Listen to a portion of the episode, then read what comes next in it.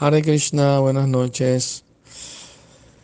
Krishna es infinito e ilimitado y es tan maravilloso que sus potencias compiten entre sí. Por ejemplo, sus opulencias van expandiéndose y Krishna expande su opulencia del conocimiento para entender esas expansiones de sus opulencias y lo logra, las cubre, las entiende y vuelven a expandirse de nuevo.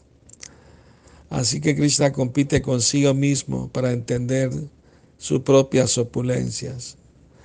Pero al mismo tiempo Krishna, como se deja conquistar por el amor puro de sus devotos, cuando su padre Nanda Maharaj le pide que le traiga sus sandalias de madera, amorosamente el niño Krishna se las pone en su cabeza y la lleva a los pies de su papá.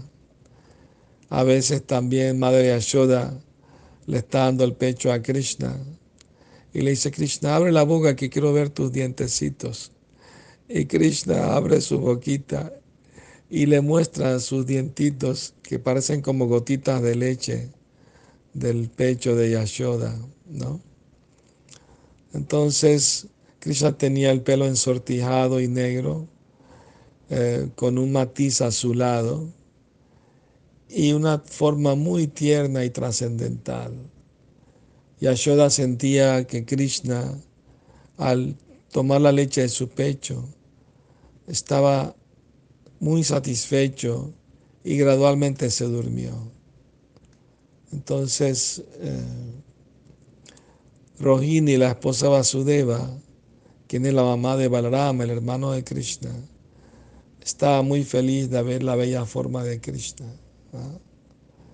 Entonces, un día, eh, un demonio se llamaba Trinavarta, vino a Brindavan con la misión que le mandó el demonio Kamsa de matar a Krishna. Entonces, Yashoda tenía a Krishna en el regazo, pero de repente sintió que estaba más pesado que una montaña, lo tuvo que poner en el piso, no podía cargarlo más y de repente el demonio creó una tormenta de, polvo para que nadie viera y raptó a Krishna sin que nadie lo pudiera ver y se lo llevó volando en los aires. La intención del demonio era lanzar a Krishna desde el aire contra el piso y, y así matarle. Pero Krishna se agarró del cuello del demonio y no lo soltaba y empezó a apretarle el cuello. El demonio sintió que la vida se le estaba escapando y trató de zafarse de Krishna, pero no pudo.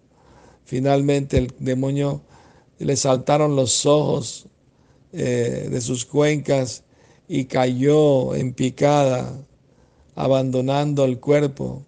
Cayó sobre una roca y ahí murió. ¿no? Y entonces Krishna cayó sobre el cuerpo del demonio y no le pasó absolutamente nada. Entonces se se disipó la nube de polvo y todo el mundo corriendo para encontrarse a Krishna. Estaba Krishna ahí muy tranquilo, como si nada pasara. Y Yashoda vino a agarrar a Krishna y la Gopi se lo prohibieron. No puedes tocar a Krishna. ¿Cómo lo pudiste dejar solo para que ese demonio se lo llevara? No lo protegiste. No, es que se me puso muy pesado como una montaña. No puede ser posible lo que dices. Vamos a llevar a ese niño a cantarle mantras para protegerlo de más ataques de demonios. Y Krishna se reía de las ocurrencias de las gopis y su madre. Que tengan bonita noche. Hare Krishna. Sueñen con Krishna.